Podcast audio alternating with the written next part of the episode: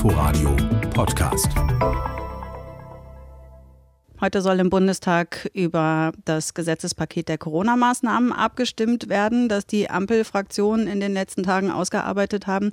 Aber der Streit darüber hat sich jetzt ziemlich zugespitzt. Die Union droht damit, das Vorhaben im Bundesrat morgen zu blockieren, wenn die Ampel denn weiter am Plan festhält, die epidemische Lage nationaler Tragweite auslaufen zu lassen. Bei mir am Telefon ist Hubertus Heil, der Bundesminister für Arbeit und Soziales der noch geschäftsführenden Großen Koalition. Guten Morgen, Herr Heil. Guten Morgen, Frau Naht, grüße Sie. Eigentlich wollten wir ja vor allem über die Pläne aus Ihrem Haus sprechen. 3G am Arbeitsplatz, Homeoffice-Pflicht, das machen wir auch gleich noch. Aber erstmal müssen wir über diesen großen Streitpunkt reden. Gibt es denn da irgendwelche Annäherungen, von denen Sie uns heute Morgen berichten können? Ja, jedem muss bewusst sein, dass die Lage sehr, sehr ernst ist. Wir sind in der vierten Welle, die ist sehr, sehr hoch. Und heute ist der Tag für alle Verantwortung zu übernehmen. Für die demokratischen Mitglieder des Bundestages, egal welcher demokratischen Partei sie angehören, und wir haben ja heute auch noch eine Ministerpräsidentin, Ministerpräsidentenkonferenz. Und wir müssen die Maßnahmen in Kraft setzen, die übrigens schärfer sind als die bisherigen. Und da gibt es ja auch einige in der Union, die dafür werben, wenn man aus der Fraktion gestern das genau hört. Also gibt es Annäherung? Ich hoffe, dass äh, wir zu vernünftigen Lösungen kommen und ich erwarte das eigentlich auch. Denn Tatsache ist, äh, wenn man auf Herrn Drosten, Herrn Wieler hört, dass wir wirklich in den nächsten Wochen eine ganz, ganz schwierige Situation bekommen, gerade auch in Bayern und Sachsen das Gesundheitssystem schon am Limit ist. Und das Wichtigste ist, dass wir dafür sorgen, dass Menschen sich weiter impfen lassen können. Das ist eine Frage der Eigenverantwortung, aber auch der Solidarität mit Kindern, damit wir nicht Kitas und Schulen schließen müssen, mit den Älteren und Vorerkrankten, aber auch mit denen, die auf Intensivstationen gerade schuften. Ja, und Deshalb, genau die Beschreibung dieser Lage, Herr Heil, wenn ich Sie da unterbrechen darf, die führt ja eben viele dazu, dass sie kritisieren, dass die epidemische Lage nationaler Tragweite gerade jetzt beendet wird. Warum halten Sie daran fest?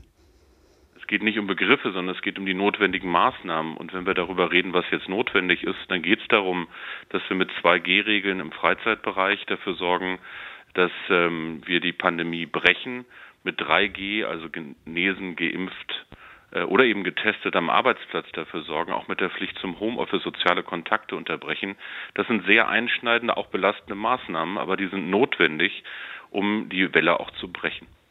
3G am Arbeitsplatz, das ist der Vorschlag aus Ihrem Haus. Da hieß es jetzt in dem Vorschlag, das betreffe Arbeitsstätten, in denen physische Kontakte untereinander oder zu Dritten nicht ausgeschlossen werden können.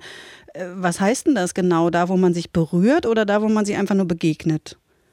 Da, wo man sich begegnet. Es geht darum, dass tatsächlich ab kommender Woche nur dann Beschäftigte eine Betriebsstätte betreten können, und das geht um kleine Handwerksbetriebe, aber auch große Konzerne, wenn sie geimpft sind, genesen oder einen aktuellen Test nachweisen können. Das ist notwendig, um den Arbeitsplatz sicher zu halten, um die Pandemie zu unterbrechen. Das ist eine Belastung für Arbeitgeber und auch für Beschäftigte, gar keine Frage.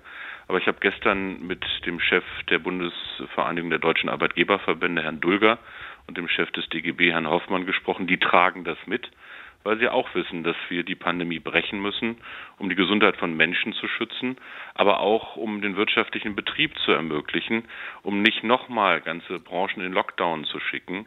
Also das ist hochverantwortlich, wie sich Arbeitgeber und Gewerkschaften hier verhalten. Ich bin sehr, sehr dankbar.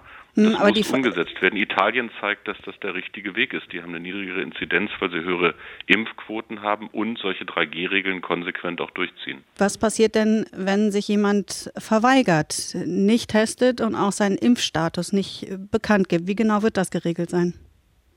Also es ist Aufgabe der Arbeitgeber, das zu kontrollieren am Einlass ähm, und hat auch die Möglichkeit, die Daten zu speichern, damit äh, die Geimpften jeden Tag auch mit ihrem Werksausweis beispielsweise Eintritt haben.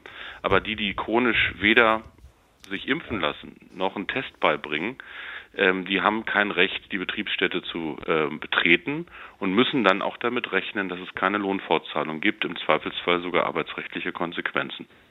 Sie haben gerade schon gesagt, kontrollieren muss das der Arbeitgeber. Der muss ja dann aber auch wissen, ob der Arbeitnehmer denn nun geimpft ist oder nicht. Das war ein Streitpunkt, die Auskunftspflicht der Arbeitnehmer. Die Gewerkschaften sehen da Probleme. Die Arbeitgeber sagen, ja, muss es geben. Wie genau wird das jetzt geregelt sein? Man darf abfragen, aber der Arbeitnehmer muss es nicht sagen oder wie? Ja, es ist tatsächlich so, dass äh, die Arbeitgeber jetzt in der Situation das Recht haben, abzufragen Und jeder vernünftige Mensch, der geimpft ist, wird ja sagen, ich bin geimpft. Ähm, der Arbeitgeber hat auch das Recht, die Daten zu speichern, um das Ganze nicht jeden Tag machen zu müssen äh, und das zum Beispiel über Werksausweise auch zu organisieren.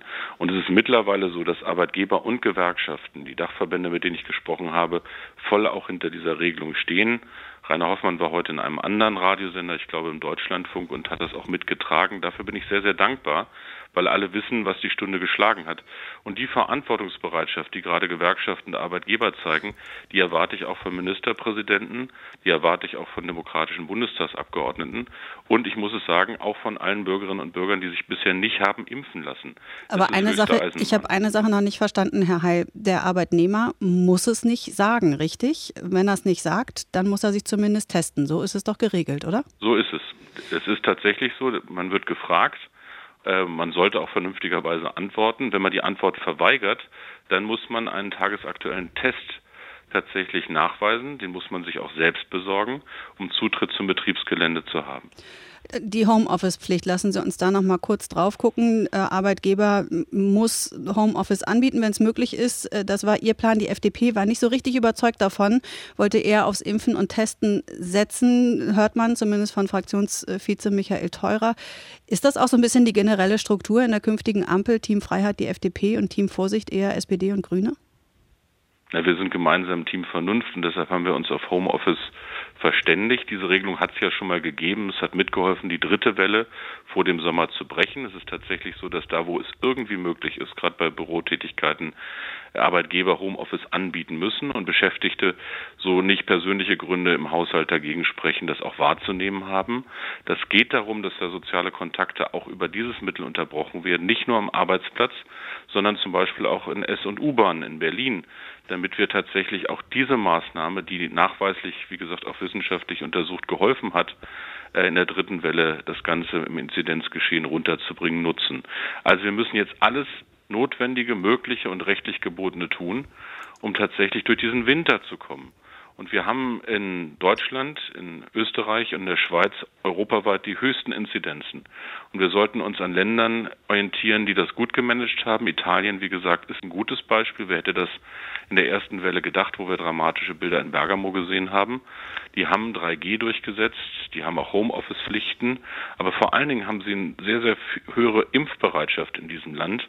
Und natürlich ist es notwendig, jetzt auch deutlich zu machen, dass die Geimpften sich nicht dauerhaft in die Geiselhaft von Impfunwilligen begeben dürfen. Sagt Hubertus Heil und der ist der geschäftsführende Bundesarbeitsminister von der SPD. Vielen Dank, Herr Heil. Herzlichen Dank. Inforadio Podcast.